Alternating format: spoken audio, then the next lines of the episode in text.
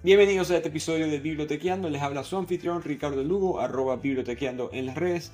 Hoy les tengo una excelente conversación con Ángel Esteban, autor del libro de Gabo Amario. Cuenta cuál fue la historia del boom latinoamericano, esta época de oro de la literatura en español, cómo surgió, cuál fue los parámetros, cuál, qué es lo que es el boom latinoamericano, cómo se unió a la política, específicamente a la revolución cubana de los 60, y cómo con el fraude de esa misma revolución se termina destruyendo internamente el boom latinoamericano. Hablaremos de persecución política, hablaremos de las cartas que se firmaron en contra de Fidel Castro, que distintos autores grandes del boom latinoamericano firmaron, otros decidieron no firmar. Las consecuencias de esto. Hablaremos del famoso puñetazo de Vargas Llosa a Gabriel García Márquez. Y al mismo tiempo de cómo Vargas Llosa no se esperaba ganar el premio Nobel. Así que esta es una excelente conversación para entender la historia y el contexto del boom latinoamericano Espero que la disfruten, como siempre, arroba bibliotequeando, sigan suscribiéndose, apoyando el podcast, promoviendo el conocimiento a través de los libros. Para que entendamos, muchas personas no entienden en verdad el contexto histórico del boom latinoamericano. Quería que nos dieras como una corta introducción, qué es lo que fue, empezando por él, el boom. El boom latinoamericano fue un momento en el que la literatura en, en español que se escribía en América Latina tuvo una repercusión muy importante fuera de, su, fuera de sus países, fuera de su entorno natural. Es decir, que la, literatura colombiana no era conocida en Venezuela, la literatura cubana no era conocida en Argentina. Los grandes autores, o, quizás muy pocos, los más clásicos, eran conocidos ni siquiera en los países vecinos. Entonces, eh, es, un, es un momento en el que después de la Segunda Guerra Mundial eh, y en el momento en el que están empezando en América Latina una serie de revoluciones o, también de, de, procesos de desarrollo económico y cultural, eh, se produce un, boom, como se llamó, de, literatura eh, latinoamericana porque se internacionaliza. Es un poco el contexto histórico. Y para los que no saben, ¿cuáles fueron los principales actores, autores de este boom? ¿Quiénes fueron los emblemas?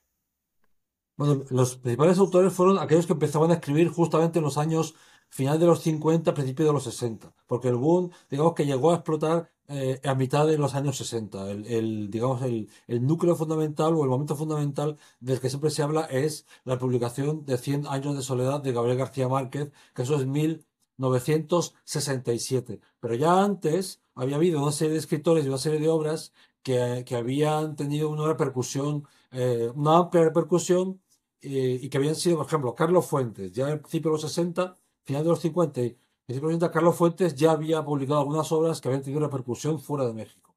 El caso de, de Cortázar, Cortázar con Rayuela, que eso fue en 1963, también fue una obra que tuvo mucha repercusión fuera de Argentina y fuera de Francia, vivía en Francia, ¿no? En aquella época. Y, y, y luego Mario Vargas Llosa que es un autor que era muy joven, mucho más joven que todos los otros que he citado, pero que ya desde 1963 empezaba a tener una difusión muy importante con su primera novela, La ciudad de los perros, porque había ganado un premio importante en España y se había publicado en España. Esos son los cuatro, los cuatro principales, digamos, los que, los que José Donoso, que considero que es otro de los personajes fundamentales del boom, llamaba el cogollito del boom. El cogollo, es decir, los cuatro fundamentales la, ¿no? como la, matriz del boom. Luego, por supuesto, estaba, estaba también Donoso, se podría integrar también allí a gente como autores como Guillermo Cabral Infante, que aunque él dice que él nunca quiso pertenecer al boom. Eh, el caso de Manuel Mujica Laínez, que en los años 60 escribió novelas magníficas como Marzo. no sé, son, son muchos escritores. Eh, eh, también, por ejemplo, Augusto Roa Bastos, eh, es decir, que de cada, de cada país, eh, incluso Adriano González León dice que es el venezolano del, del boom, ¿no? Es decir, hay, una serie de escritores que, que, publicaron por esa época que, que integraron esa nómina, aunque algunos de ellos no se sintieron como cercanos al movimiento, pero sí, se puede decir que todos, todos se, se, se les facilitó el hecho de que se publicaran eh, básicamente facilitó a unos que a otros también se les hiciera esa, esa difusión. Una, creo que en el momento quizás muchas personas no... Creo que hoy en día se glorifica más quizá lo que fue en el momento, porque fue en verdad una cantidad, en, comparada con otras épocas, excesiva de talento en cuanto a literatura se refiere. ¿Por qué crees que sucedió en Latinoamérica específicamente, no en otra región en ese momento? Porque, porque Latinoamérica empezó a tener una madurez en cuanto a las identidades nacionales que no había tenido antes. Ten en cuenta que si la literatura española o la literatura francesa o la literatura inglesa o la literatura alemana eh, han tenido una, un, digamos, un desarrollo mayor en siglos anteriores es porque, excepto Alemania, que todavía no era país, un país con una identidad propia, el resto de los países son países antiguos, en los que los procesos identitarios y los procesos culturales se han producido muchos siglos antes. Entonces, claro, en España hay un siglo de oro en el siglo XVI y en el siglo XVII. Y en Francia en el siglo XVIII y, bueno, y en el siglo XIX en el siglo XX. Pero, y en Inglaterra, pues también, desde Shakespeare hacia adelante, tú tienes una serie de siglos de, o de, momentos de, fundamentales de la literatura donde se difunde mucho. Y los rusos ya en el XIX, ¿no? Empiezan, en los alemanes ya en el XIX también. En el 18 y 19. Es decir, América Latina todavía no había sufrido un proceso de desarrollo porque las nacionalidades eran muy jóvenes. Es decir, en América Latina comienzan a desarrollarse las literaturas nacionales en el siglo XIX, justo cuando se producen las independencias.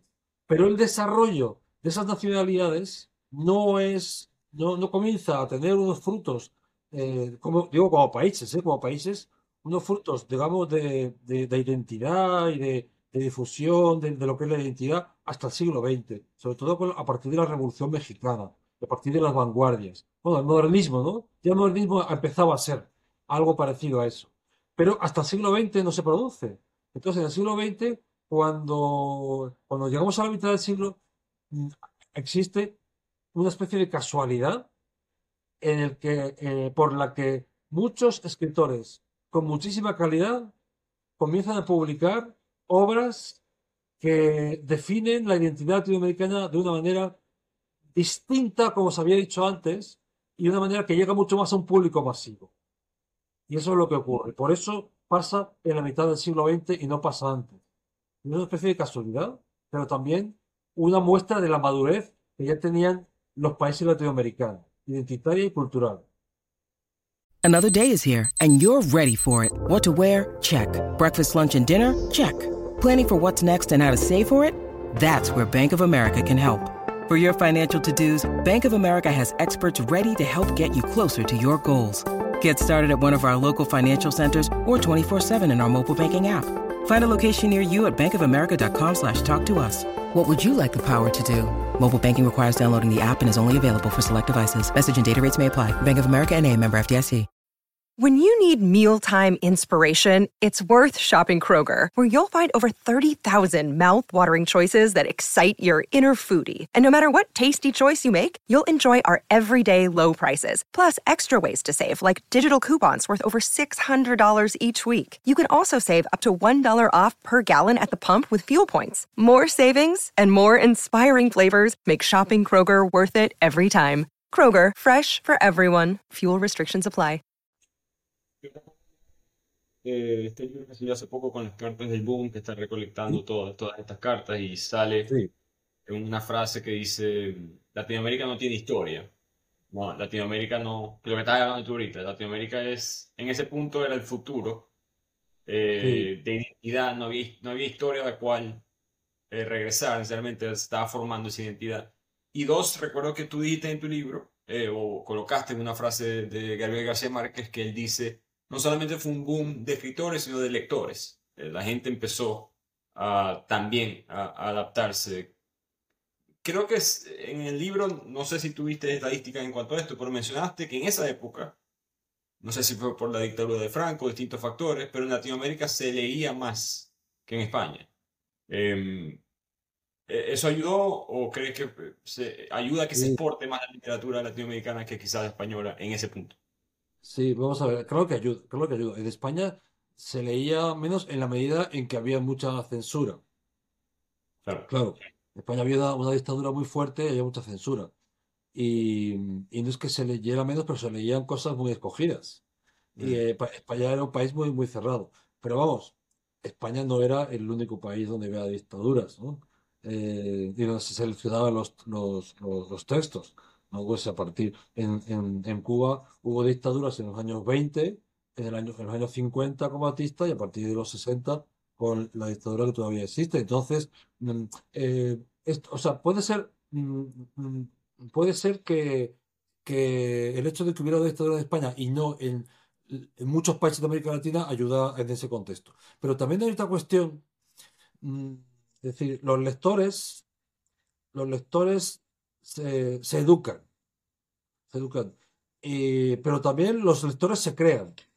Yo creo que hay una necesidad en América Latina, una necesidad de conocerse a sí misma como continente, porque lo que yo creo que, que una cosa que decimos en el libro, lo, lo que creo que ocurre con, con el boom es que consiguió que fuese un movimiento continental. Es la primera vez, es la primera vez que se produce en América Latina un movimiento cultural que tiene un carácter continental. No lo había sido ni el romanticismo, ni el modernismo, ni la vanguardia.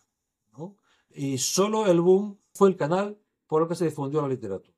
Es decir, muchos de los autores publicaban en España y desde España las obras volvían a sus países, pero no solo a sus países, sino a los países del entorno latinoamericano. Es decir, un peruano que, publicó, el caso de Vargas Llosa, que publicaba en España, volvía a Perú desde España. Pero no solo volvía a Perú, sino que ya era conocido en Argentina, ya era conocido en Ecuador, ya era conocido en Cuba, ya era conocido en Colombia. Porque sus obras, a través de España, eh, desde las editoriales españolas, se difundían por todo el entorno latinoamericano. Y eso yo creo que fue lo, lo más importante. Y, y en, y en España también, eran autores difundidos en España. Pasaban la censura y la pasaban todo, y eran publicados en España, y eran difundidos en España. Y luego otra cuestión que también es importante, y es que eh, desde España también se conseguían las traducciones. Generalmente era desde España, desde donde se conseguían las traducciones para el francés, para el inglés, para el, para el italiano. Entonces, claro, ya la difusión ya no solo era en lengua española y en el entorno latinoamericano, era también difusión fuera de él. Bueno, hay que, hay que también tener en cuenta Francia. Francia fue también un país importante con editores como Gallimard o como Soil, que difundieron mucho la literatura latinoamericana. Pero ya la mecha estaba prendida desde España. Y entonces ya fue, digamos, la interconexión entre los países latinoamericanos y la creación de una, de, como de, de una mm, eh, clase lectora, una clase lectora eh, importante en América Latina. Totalmente.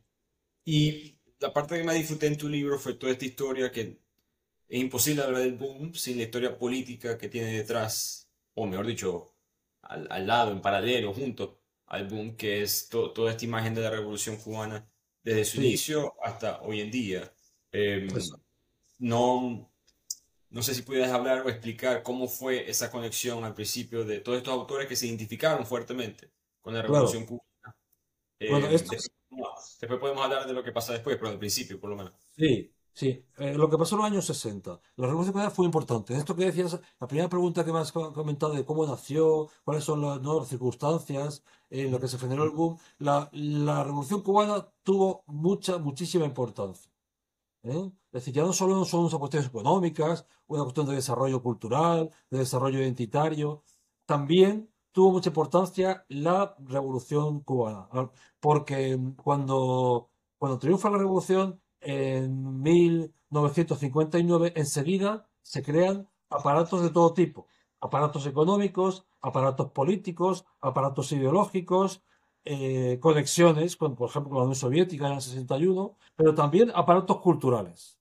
Aparatos culturales, porque los aparatos culturales son muy importantes para eh, la difusión de las ideas. Entonces, la literatura se difunde, es verdad, o sea, la- las ideas se difunden también a través de la literatura. ¿Qué es lo que necesitaba eh, el régimen cubano para triunfar también en ese sentido y para difundir eh, su, propuesta eh, política? Necesitaba de los intelectuales. Quizá en otros países no es tan importante, pero en América Latina sí, porque los intelectuales siempre han tenido mucha relevancia en los contextos políticos. Hay que tener en cuenta, por ejemplo, como escritores como Sarmiento. En serio, había escritores como Sarmiento, fueron presidentes de país. De, fue presidente de Argentina. José Martí no llegó a ser presidente de Cuba porque murió en la guerra, pero era el líder indiscutible de la revolución cubana contra el poder español. Y así podía, bueno, Rómulo Gallegos, el, mejor escritor venezolano, fue presidente. Muy poco tiempo fue presidente de, de, de, Venezuela. Es decir, es que Octavio Paz fue diplomático toda su vida, ¿no? Eh, y tantos escritores que han sido diplomáticos y que lo siguen siendo ahora. Entonces, esto, el intelectual, es muy importante dentro del contexto político de América Latina. Y eso lo sabían los, los cubanos. Y eso lo sabían los que hacían la revolución. Entonces, enseguida crearon un contexto cultural para atraer a los intelectuales de izquierda, fundamentalmente, claro, que eran muchos en aquella época. Entonces ahí eh, empezaron con la, Casa de las Américas, se creó la Casa de las Américas, se creó una revista de Casa de las Américas y empezaron a, digamos, a, difundir congresos y a convocar congresos casi todos los años, a partir del año 60, y luego los premios literarios de la Casa de las Américas, que eran premios de, poesía, premios de narrativa, premios de ensayo, de teatro de todo tipo. Entonces, eso congregaba a mucha gente. Ellos invitaban a quienes querían, solo a los elegidos, solo aquellos que sabían que iban a apoyar su proyecto político. Porque, por ejemplo, nunca invitaron a Borges, que Borges nunca iba a entrar en ese, pero sí el caso de García Márquez, de Vargas Llosa, de Julio Cortázar, de Carlos Fuentes, Mario Benedetti, un montón de escritores que pasaron por allí y que, y que ayudaron a que, a que la revolución tuviese eco. Entonces, ¿eso qué produjo? Produjo que el conocimiento mutuo de estos escritores y la difusión de sus obras dentro del contexto de la revolución y, digamos, el éxito que tuvo la revolución en esos primeros años, produjo que, eh, digamos, que el boom tuviese también lugar, que se pudiese, que se pudiese producir, que se pudiese llevar a cabo. En tu libro tienes una frase que dice, en Latinoamérica la línea que divide al hombre de la acción y al artista es a menudo bastante delgada. Ah, sí, sí, ya, ya. Creo que eso, eso habla mucho de lo que fue esa época, ¿no? Era, era, no solamente era escribir, era ser hasta cierto punto activista en tu literatura. Em, y por supuesto se ligó mucho a la Revolución Cubana, que hay que entender en este punto en la historia. Todavía la Revolución Cubana es un mensaje de esperanza, un mensaje de, de, una nueva idea, de, de, ver las cosas. Todavía no se ha convertido en la Revolución Cubana que conocemos hoy en día. ¿Recuerdas, no, no sé si te acuerdas los detalles, pero pareciera, antes que lleguemos al caso Padilla, pareciera que como que el premio de Rómulo Gallegos a Vargas Llosa fue como el primer destello de, de, potenciales problemas intelectuales que iban a haber en la conexión entre estos escritores y la revolución cubana. No sé si tienes opinión sobre eso. Bueno, eh, sí, vamos a ver. El, el premio de el premio a Vargas Llosa de Rómulo Gallegos eh, fue muy importante porque fue el primero que se el primero que se, se otorgó y además fue el único en el que Rómulo Gallegos estaba vivo y lo pudo entregar. ¿eh? Pero es que coincidió también ese momento con, el, con la publicación de Cien años de soledad. Es decir, eh, estamos ante una, el momento fundamental del boom. Ese año 67 es el momento fundamental del boom. Eh, pero, pero antes ya había, o sea, es cierto que, es que el, ese, el otorgamiento de ese premio a Vargas Llosa tuvo mucha importancia porque además eh, en el discurso de Vargas Llosa hay muchas alusiones a la importancia de la acción. Es decir, la literatura no es simplemente algo, algo estético que, gusta leer o que, convence sobre algo, es también algo que, lleva a la acción. Hay una cuestión sartreana ahí. Eh, Vargas Llosa era muy sartreano al principio y unía mucho la, escritura a, la, acción eh, y, en, concreto la acción política, el compromiso político. Y eso es algo que está, pero está antes, antes de ese premio, ¿eh? ya está en ellos antes de ese premio. Eh, los premios Casa de las Américas tenían ese, un poco ese sentido. Lo que pasa es que esos premios no fueron tan importantes como el Rómulo Gallegos, porque el Rómulo Gallegos fue como la antesala del Cervantes, el premio Cervantes actual. Es decir, fue un premio que distinguió a toda la comunidad hispanohablante era un premio, claro, un premio general, mientras que los premios Casa de las Américas eran premios, eran, es verdad que se otorgaban a gente que no era cubana, eh, pero, pero eran premios más, loca, más locales, más, más cubanos. El premio Rómulo Gallegos sí es verdad que fue un proyecto internacional y que, y que difundió muchísimo, a, bueno, a Vargas por supuesto, ¿no? Eh, pero difundió muchísimo a los primeros escritores. Luego lo recibió eh, García Márquez, luego lo recibió Carlos Fuentes, es decir, esos grandes escritores acabaron recibiendo todos ese premio en Rómulo Gallegos porque era el más importante. Pero es cierto que la consigna desde, ya desde el año 59, desde que comenzó la revolución, la consigna era que la literatura y la, y la vida están unidas. Y la literatura tiene que reflejar la vida. Y la vida, desde el punto de vista de la revolución cubana, es la vida comprometida con un, con un ideal. Entonces, para la revolución, para la revolución cubana, como pasó con Stalin, y al principio no era tan stalinista, pero luego, luego la, es verdad que la literatura para la revolución cubana tuvo ese carácter stalinista, ¿no? de compromiso absoluto. El que no escribiera y fuera a la vez comprometido, el que no escribiera literatura comprometida y fuera a la vez comprometido, no tenía cabida dentro del proyecto cultural cubano. Decir, eso, eh, eso en los años 70 llegó, llegó a ser así. Em, pero sí es cierto que siempre desde primero la revolución hubo una unión, una unión entre la, literatura y el compromiso. Y los, y los autores, los autores así lo aceptaron y así lo vivieron. Muchos de ellos así lo aceptaron. Ahora bien, es muy interesante porque los escritores, los grandes escritores latinoamericanos de esa época, tenían muy claro que, aunque fueran escritores comprometidos, lo más importante el compromiso más importante estaba con el lenguaje, con la expresión, con la estética, con la literatura. Y de hecho, hubo una conferencia, y ya estamos hablando del año 63, es decir, todavía temprano, pero ya una vez que son cuatro años de Revolución Cubana. El 63 le invité a Cortázar a dar una conferencia en la Casa de las Américas. Y es sobre el compromiso del escritor. Claro, es una conferencia para que diga esto, para que diga que eh, el, escritor tiene que ser comprometido con las ideas y que hay que ayudar a las revoluciones eh, a, que, se produzcan. Eh, y sin embargo, lo, que él dijo después de decir esto, que hay una, cierta unión entre el compromiso político o social y la literatura, dijo que el escritor realmente comprometido es el que está comprometido con escribir bien, con escribir estéticamente bien. Es decir, el compromiso más importante es el compromiso con la propia expresión literaria, porque de nada sirve escribir proclamas comprometidas, textos eh, eh, políticamente muy comprometidos, si esa escritura no está bien conseguida. Por tanto, lo más importante del escritor no es decir cosas, sino decirlas bien. Y, importante que lo diga, ¿eh? porque Cortázar fue uno de los más, eh, que se mantuvo más eh, unido a la revolución por, por, la mayor cantidad de tiempo en su vida. Em, y para los que mm, no han leído el libro, lo que, lo que cuenta Ángel en la historia del premio Rómulo Gallego es que Vargas Llosa, la revolución le exigió que donara el dinero en nombre de la guerrilla del Che Guevara, si no me equivoco. Así es. Y por debajo de la mesa el gobierno cubano le iba a devolver el dinero, que eran 25 mil dólares, si no me equivoco. Hace 60 años, bastante dinero. Eh, y Mario Vargas, esa fue la primera vez que Vargas Llosa se aleja, digamos, de, la revolución, y, eh, como ya sabemos eh, actualmente. Eso es. ¿Quieres? Em, es un caso muy complejo. Me gustó que dijiste el Yoko de, del boom latinoamericano, pero el, caso Padilla. Em, yo, yo sabía de este caso, nunca lo había leído con tantos detalles hasta que vi tu libro.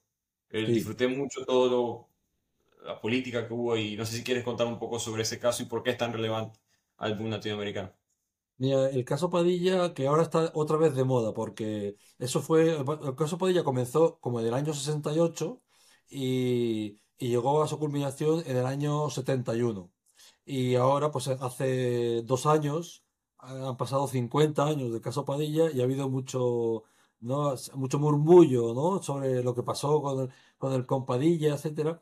Y, pero es que ahora, hace muy poco, hace unos meses, se ha publicado enteramente la confesión que Padilla hizo cuando salió de la, de la cárcel, la autoinculpación que hizo cuando salió de la cárcel. Entonces, el caso Padilla, para resumirlo en pocas palabras, lo que tiene tres capítulos muy amplios en, en ese libro, eh, es eh, eh, algo que ocurrió a partir de 1968 con el poeta Alberto Padilla, que por cierto, Alberto Padilla a principios de los años 60, que tenía cargos importantes dentro de, del contexto de la Revolución, en publicaciones de la Revolución, criticaba a los escritores anteriores a los años 60, a los cubanos, a los grandes escritores de los años 60, diciendo que eran escritores burgueses, porque no habían sido escritores comprometidos con la República, no habían, no habían luchado por la Revolución, sino que tenían posturas muy esteticistas. Es decir, era un hombre muy, desde el principio fue un hombre muy comprometido con la revolución y con el contexto del compromiso político del escritor. Tata. Eso fue a principios año 60, 61, 62, 63, así hasta el 68. Y en el 68, y entonces él manda un eh, libro fuera de juego al premio, a un premio importante nacional de Juego Casal de, de ese año y y, bueno, y gana el premio con su libro de poemas. Entonces, ese libro tenía poemas, fuera del juego ya el título ya nos, ya nos marca un poco la tónica de, del libro, que es que es como un poeta, la voz poética se siente fuera del juego porque siente que no es libre para escribir lo que quiera. Y bueno, es un, es un poema que debajo de muchas metáforas, debajo de muchas metáforas, está explicando que los poetas no se sienten libres para escribir, o por lo menos el poeta de ese libro, la voz poética de ese libro, no se siente libre para escribir, porque le piden, porque el, el, proyecto político o quien sea, le pide el Estado, quien sea, le pide eh, la, la, lengua, le pide las manos, le pide los brazos para trabajar por ese proyecto revolucionario y cuando ya no tiene nada, entonces le dice, ese proyecto político le dice que eche a andar. Cuando ya ha entregado todo, no tiene nada, ni, ni la cabeza, ni el cerebro, ni la libertad. Entonces le dicen que, bueno, ahora puedes echar a andar. Entonces, ese poema es el primer poema del libro y otros muchos que eran, que eran parecidos, eh, pues eh, evidentemente cayeron mal dentro del contexto de la revolución y quisieron que el jurado del premio se retractara. El jurado del premio no lo hizo, no se retractó y entonces empezó el, problema, porque eh, publicaron el libro, como porque en el premio estaba la publicación del libro, pero eh, lo publicaron con un prólogo eh, que, que, no era del jurado, sino que era de una institución del gobierno, donde decía que el, gobierno cubano no se identificaba con, ese, con el contenido de ese libro y que era un libro bueno, que se podría eh, tildar como de contrarrevolucionario o de no revolucionario y que, bueno, pues que no, que no merecía la pena tenerlo en cuenta dentro del contexto de la revolución.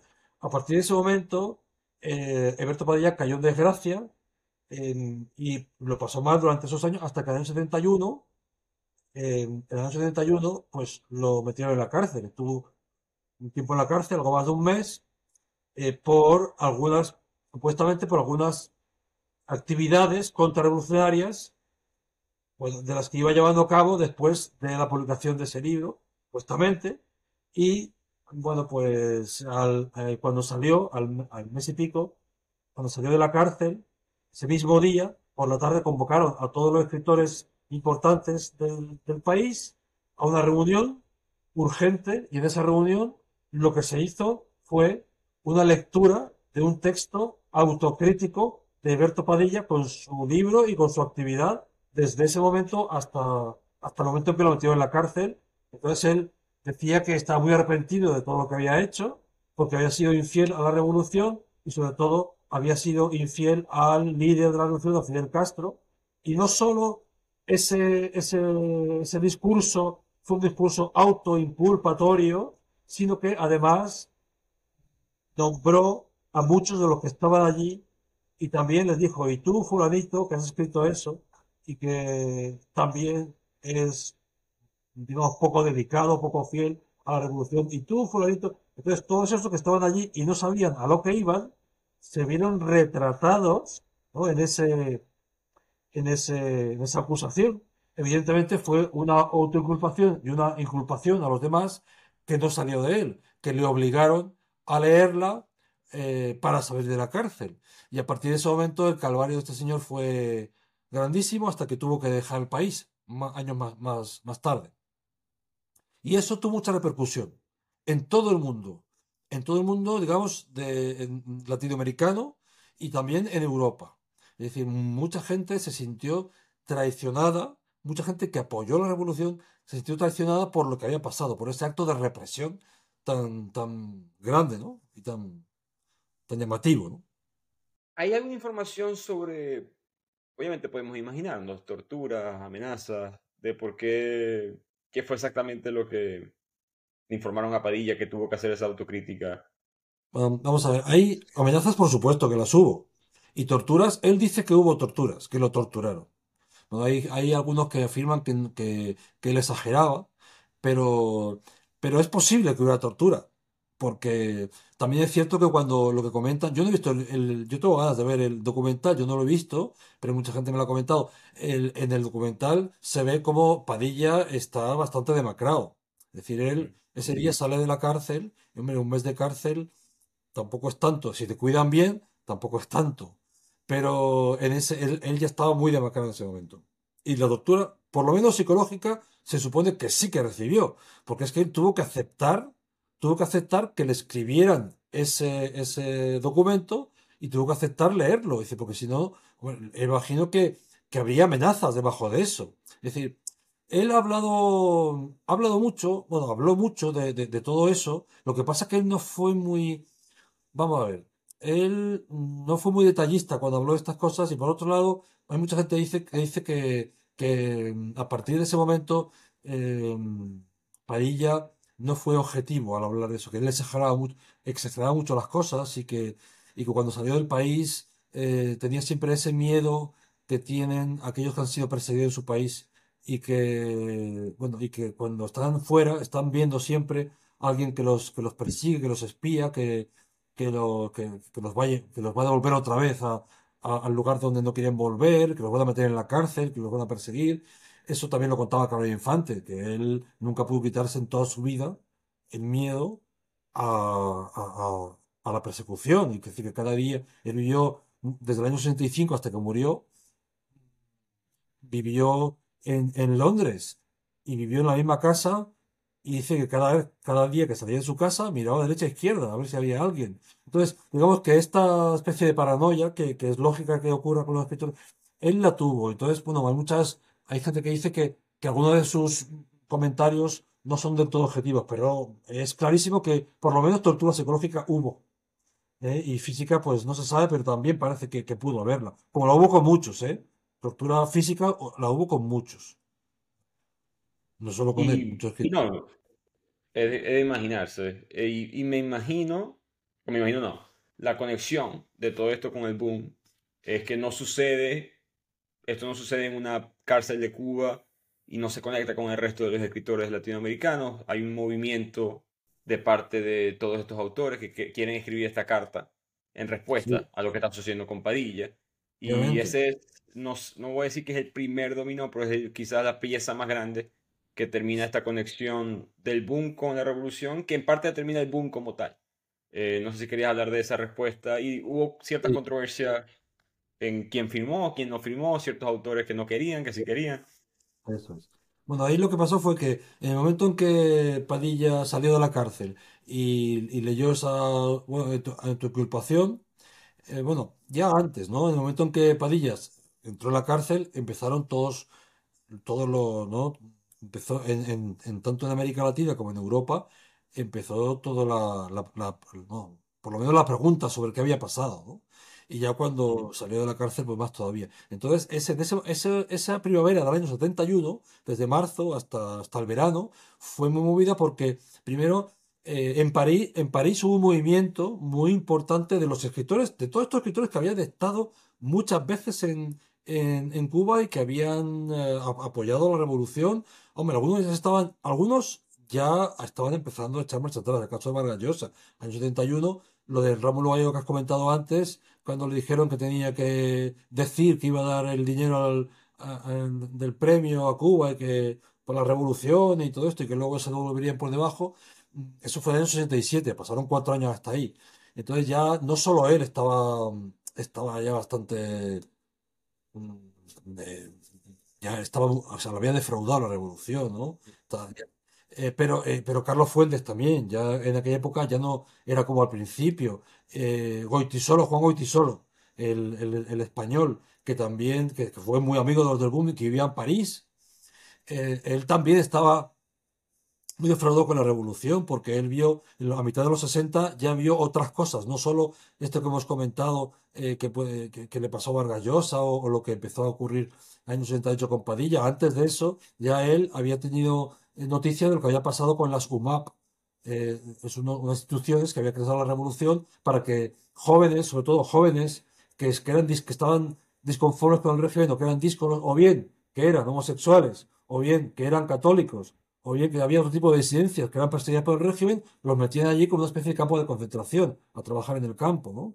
Eh, entonces, Goitisolo, que era homosexual, eh, cuando se enteró de que eso existía, indagó, y esa fue su primera, como su primera crisis con la revolución cubana, la que había apoyado al principio. Entonces, en el año 71, estos muchos escritores que ya estaban un poquito eh, como ya separados, más otros que estaban, todavía estaban muy relacionados con la revolución, caso de Plinio Pulido Mendoza, por ejemplo, él sí seguía apoyando y, y que fue más uno de los principales de los de las cartas, ¿no? Que, que, que movieron lo de las cartas, ¿no? Del- De, la primavera de del año 71. Entonces decidieron escribir, a ver, simplemente para preguntar, a ver qué pasaba, ¿no? En, en Cuba. Y, eh, y también para decir que si eh, Padilla había sido reprimido por razones ideológicas y por ser un escritor que escribía lo que quería escribir, pues que querían saber qué es lo que estaba pasando para saber qué decir, ¿no? O qué pensar o, qué, o cómo actuar ante eso. Entonces, hubo una primera carta eh, que, que fue gestada en, en París, precisamente donde trabajaban, Goitis- donde estaban alrededor de Goitisolo, de Plinio Pulido Mendoza, ahí, por ahí también estaba Vargas Llosa, eh, alrededor de ese mundo estaba también Carlos Fuentes, estaban todos estos. Y luego, eh, bueno, entonces firmaron muchísimos escritores, esa Cortázar también, ¿no? Estaba allí, en ese ámbito, firmaron muchísimos escritores e intelectuales esa carta y, el único que faltaba por, por firmar de todo el grupo era García Márquez. Y lo estuvieron buscando y durante un tiempo, pero no parecía. Lo cual es un poco extraño porque todos ellos eran íntimos amigos. Se llamaban por teléfono, se escribían, tenían contacto directo eh, pues, cada vez que querían. Y en ese momento eh, García Márquez había desaparecido. Y entonces Pelillo Pulido Mendoza dijo, bueno, yo sé que si él, si él estuviera aquí, firmaría la carta. Entonces pusieron el nombre de él y mandaron la carta. Cuando esta carta llegó a, a Cuba, pues en la Casa de las Américas hubo una crisis eh, terrible y Aide Santa María, la que era entonces la directora, pues escribió a todos estos, contestó a todo esto diciendo que, que eran unos contrarrevolucionarios, que había que estar eh, a favor de la revolución, que no se podía dudar de lo que hacían y que cuando había eh, daños colaterales, bueno, eran cosas necesarias porque no se puede bajar la guardia, porque el enemigo está ahí, siempre la culpa es el enemigo de arriba, ¿no? Estados Unidos, el, el monstruo que está ahí arriba. Y que, y que nos está hostigando constantemente, el imperialismo, entonces cuando hay daños colaterales hay que entenderlos y que hay que estar con la revolución. Entonces ya, eh, cuando eso llegó, esa carta de vuelta llegó a París, estos eh, escritores escribieron una segunda carta y en la segunda carta ya había aparecido García Márquez y dijo que él no quería saber nada, incluso él se excusó después de diciendo, excusó ante los cubanos diciendo que él no había firmado esa carta, y Cortázar también eh, declinó, a partir de ahí declinó la crítica al régimen porque se sentía muy identificado con el régimen y porque eh, digamos que la revolución, la Casa de las Américas fue especialmente dura con él, ¿eh? porque, porque era uno de los que más habían colaborado con la revolución, de los que más se había mojado, ¿no? en la defensa de la revolución. Era uno de los escritores más queridos por la revolución.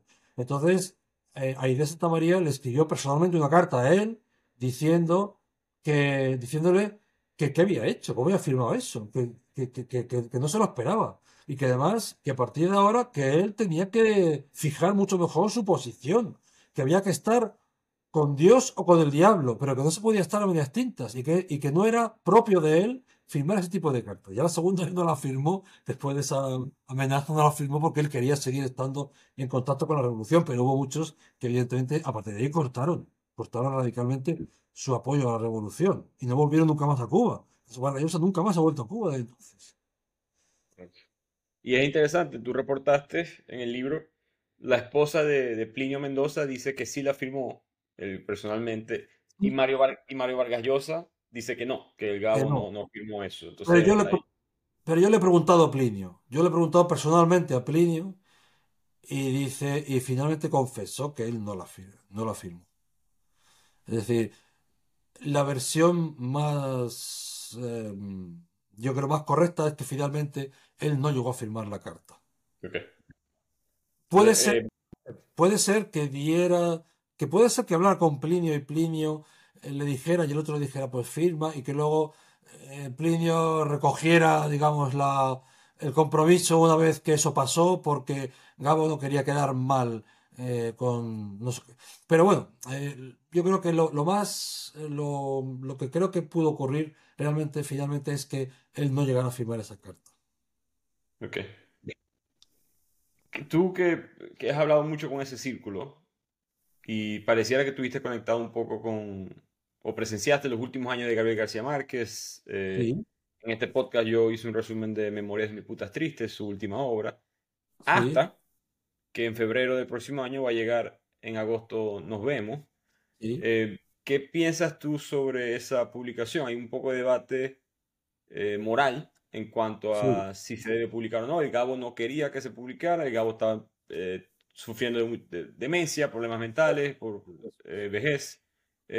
Tu opinión personal, ¿crees que está bien que se publique una obra de un autor, no de un autor en general, digamos, de Gabriel García Márquez en esas circunstancias? Sí, sí, sí. Bueno, a ver, realmente lo de mm, publicar o no publicar es algo que tiene que decir la familia y que nadie se puede meter en eso. Pero sí, es, cierto que si él no quería publicar, se pueden tomar dos opciones.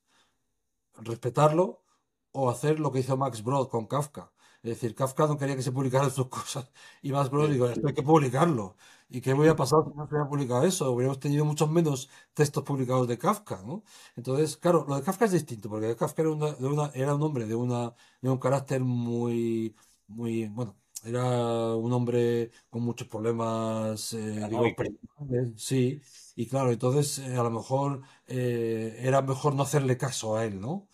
cuando dijo que no quería que se publicase. El caso de García Márquez está más claro, es decir, García Márquez sabe cuándo una cosa suya se puede publicar o no, porque ha publicado cosas buenísimas y nunca ha dicho esto no quiero que se publique, ¿no? Mm, y em, incluso Memoria de Putas Tristes que, hay, que mucha gente piensa que es una novela menor, porque una novela, más, sí, es una novela ya de la, última y más corta y bueno, más sencillota, pero es una novela que si, si la lees a, fondo y la lees despacio, tiene cosas buenísimas. Es decir, no es la obra maestra de, de la crónica muerte anunciada como obra corta, ni El amor al tiempo del cólera, ni pero es una gran obra.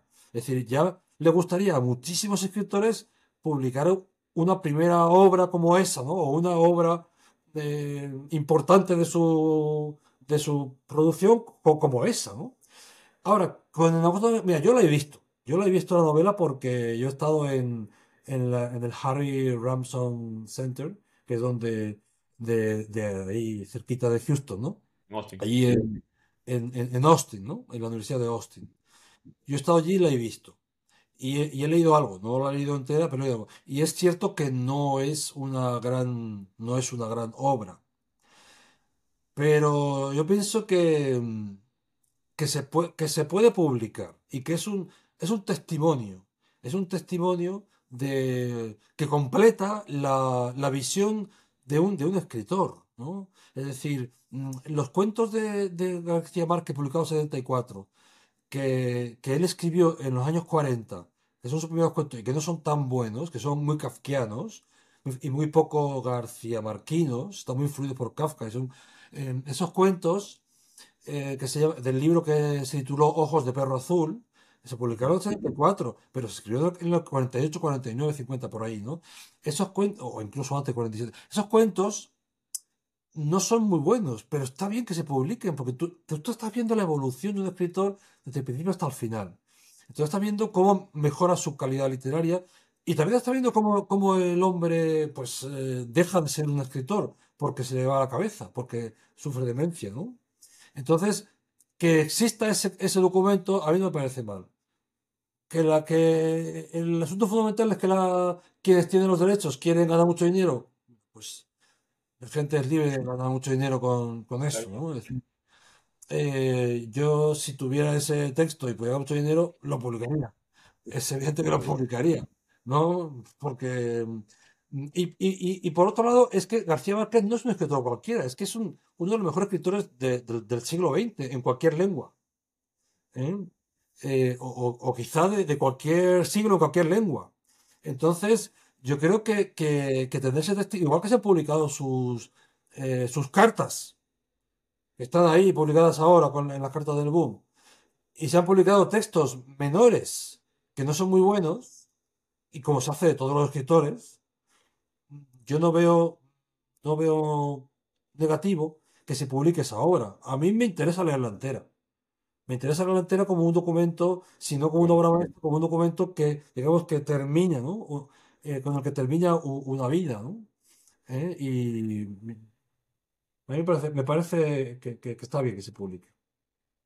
Hay una frase de él, del Gabo, que él decía, un autor, al final de su vida, un autor escribe solamente un libro. Entonces puedes conectar todo el, las distintas obras, al final están mandando, conectan un viaje personal del autor y, y, puedes unirlo como si fuera un solo libro. Creo que, de acuerdo, hay que saber parte de la historia.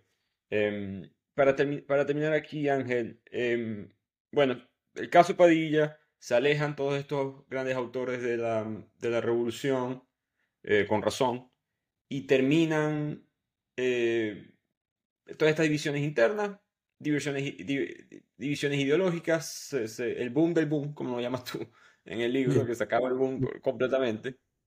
Eh, ¿Crees que veamos algo así en el futuro?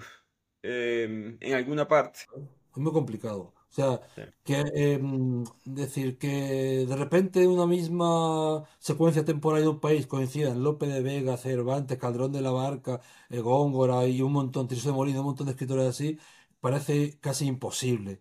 También parece casi imposible que, que, que estos coincidan en una secuencia temporal de, de, 15 años más o menos, ¿no? Desde mitad, principio de los 60 hasta mitad de los, final de los 70, si se quiere, que coinciden tantos escritores tan buenos y con tantas horas, es muy, muy, muy complicado. Muy complicado. Es decir, yo pienso que, que, no es fácil que haya otro grupo así. Eh, y sobre todo tal como están las cosas ahora, ¿no? Donde hay, cada vez hay más escritores, la gente está mejor formada, hay gente que escribe muy bien, gente que escribe muy mal, pero no hay, yo, yo no te podría decir ahora mismo un personaje vivo que sea como hoy, bueno, sí, Vargas Llosa, el único, está vivo, pero tiene 87 años, pero no hay otro, no hay otro personaje en la lengua española, es que no lo hay, no lo hay, ni lo ha habido, ni siquiera ni en España ni en América Latina, no hay un escritor que diga, ese es como, como ellos. Me dio, me dio la sensación que en el libro tú estuviste con Vargas Llosa poco antes de ganar el Nobel. Eh, Sí, fue, fue una, él, me dio la sensación que él no se lo esperaba, fue sorpresa para él. Sí, O... sorpresa, sí. Sí, de hecho, dos días antes, o sea, dos días antes nosotros habíamos estado en un acto juntos en Nueva York. Y, y ese año eh, yo no le había hecho referencia al Nobel. Pero yo siempre, cada vez que llegaba septiembre, octubre, le decía, bueno, este año, para ver si cae este año. Y decía, bueno, ya veremos, ya veremos. Ese año es que ni tocamos el tema, ni tocamos el tema. ¿Eh? Eh, hablamos de muchísimas cosas, estuvimos toda la tarde juntos, y tal, pero no hablamos, y, el, y, y, sabíamos que el 9 de octubre, como todos los 9 de octubre, se, se falla el Nobel de Literatura. Y, y, no, y no lo dije, bueno, entonces es cierto que él, bueno, pues es lo que, es lo que me dijo a mí, porque yo le llamé por la tarde, le llamé ese día y pude hablar con él por la tarde, porque estuvo todo el día con entrevistas y, como, y ya por la tarde se puso el teléfono y me dijo que, que, que, es verdad que no lo esperaba, que ese año es que ni, no era muy consciente de que, de que era el momento del Nobel, ¿no? Y, y, y que cuando lo llamaron, que eran como las 5 de la mañana, ¿no? En, en Nueva York, porque los llamaron con las horas europeas, pues que pensaba que era una broma, ¿no? Porque ¿quién me llama a las 5 de la mañana para decirme que ganó el Nobel? Parecía que era un poco absurdo, ¿no? Todo. lo que habían, lo que le estaban diciendo. ¿Cuál, cuál fue ese autor que le hicieron esa broma? De, que le hicieron creer que había ganado el Nobel y cayó. Ya. eh, Ah, no recuerdo, yo no recuerdo yo ahora. Sí, yo me han pero contado sí sucedió y Vargas Llosa tenía miedo que pasara lo mismo. eso, eso, eso lo comentó él, sí. Sucedió y él pensó que, que, que, la- que le, que le estaba pasando lo mismo, ¿no? Correcto. Pero sí, sí, son años en los que yo tuve mucha relación con él, bueno, hasta, hasta hace poco. Eh, ya últimamente sale menos, ¿no? Por ahí, pues ya, este, ya está, está bastante más mayor y tal. Pero, pero sí es cierto que, en esa época, en esos años anteriores, sí se hablaba mucho de esto del Nobel de Vargas. Eh, y, bueno, pues la verdad cuando se lo dieron fue maravilloso porque a partir de ahí eh, se convirtió en un escritor todavía mucho más relevante de lo que, de lo que ya lo era, ¿no? Hasta entonces, ¿no? Mario, muchas historias interesantes. Por supuesto, el famoso, el famoso gancho eh, Sí. Vargas Llosa Gabo. Eh, eh, yo siempre eh, dudé sobre esa historia. eh, eh, sus orígenes siempre me, me pareció tan extraño. Siempre pensé, pensé que había sido política, pero el mismo Vargas Llosa dijo que él no está de acuerdo con eso, de, de las amistades divididas por política. Así que supongo que la teoría es eso, la que siempre se había hablado de problemas personales. No, no, problemas personales relacionados con, con Patricia, con la mujer de, de Vargas. Llosa. Nunca se ha aclarado, hay teorías de todos los tipos. eh, eh, en, el nuestro, en, el- en mi libro, pues eh, comento algo, algo sobre, sobre eso, pero luego pues, Xavi Allen también, en su libro sobre el boom, también habla de esto, y luego acaba de salir una novela de, mm, de Jaime Bailey, en el que, en el que. Algo así. los amigos, creo que los amigos, ¿no? Parece que es los amigos en la que habla de esto. Pero bueno, en, en lo que habla Bailey se lo inventa. Yo creo que se lo inventa. Y porque, bueno, también él lo, ha comentado. Alguna persona ha preguntado que si lo que dice es verdad. Y dice, bueno, es que eso hay que tomarlo como lo que es, es una novela, es ficción. Él alimenta el morbo por un lado, como sabe hacerlo él, ¿no? Y, pero que, que él, eh, claro, describe cosas que, que no tienen por qué ser verdad, ¿no? Nunca se sabe. Es más, yo le he preguntado esto a Vargas le he preguntado a García Márquez. Y Vargas me dijo, me dijo, yo nunca voy a contarlo. Y él tampoco lo va a contar nunca. Entonces, bueno, él- él, incluso después de muerto ya me lo dijo. Él ya no puede contarlo y yo no voy a contarlo. Entonces, esto se va a quedar así. Entonces, se puede decir lo que se quiere decir, pero esto se va a quedar entre nosotros dos. Así me, me lo dijo. Muy, para mí muy increíble ver como dos, no solamente en talento, sino amistades, porque fueron dos personas muy cercanas por tanto Sí, tiempo y te- que terminaron así. Creo que sí, muestra el final abrupto de que tuvo el boom también, eh, de una manera u otra. Eh, pero esos son los dos, las dos caras principales creo que del boom. ¿Cuál fue tu favorito, tu autor preferido, eh, preferido de todo esto, de esa generación? Si tienes Pues, una. No te digo mejor, sino tu favorito, que es diferente. sí, mi favorito, yo no sé, es que son dos tan buenos. Mi favorito quizás sea Vargas Llosa. O, o, bueno, García Márquez. Es que no sé cuál de elegir entre los Sí. dos, porque cada uno por su, por su lado. O sea, Vargas Llosa es que es el, es el hombre que sabe, es el hombre que sabe construir una novela, es como un arquitecto, ¿no?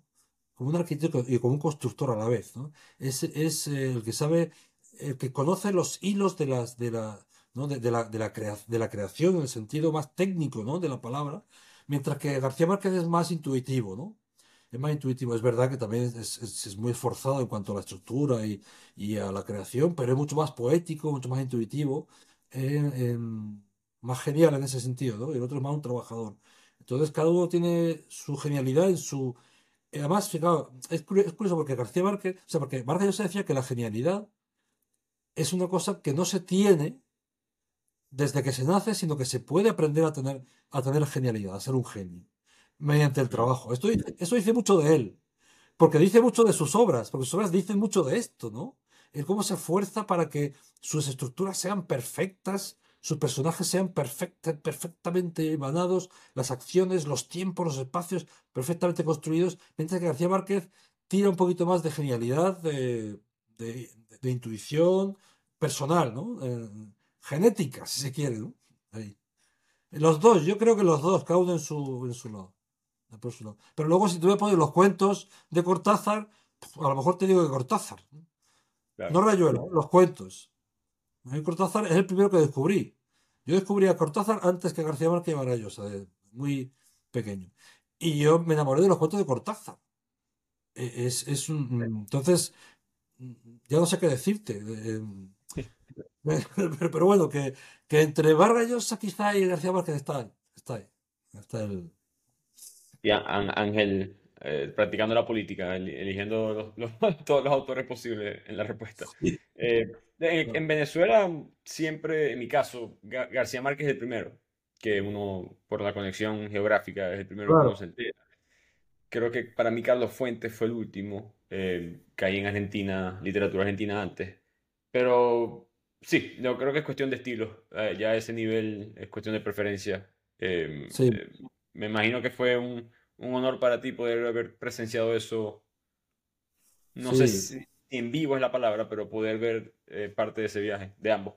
Claro, claro, yo lo vi posteriormente, pero, pero lo viví porque claro, yo he conocido, a, también conocí a Carlos Fuentes, estuve con él varias veces, sobre todo tuve mucha amistad, y la tengo con, con Mario Vargas Llosa, ¿no?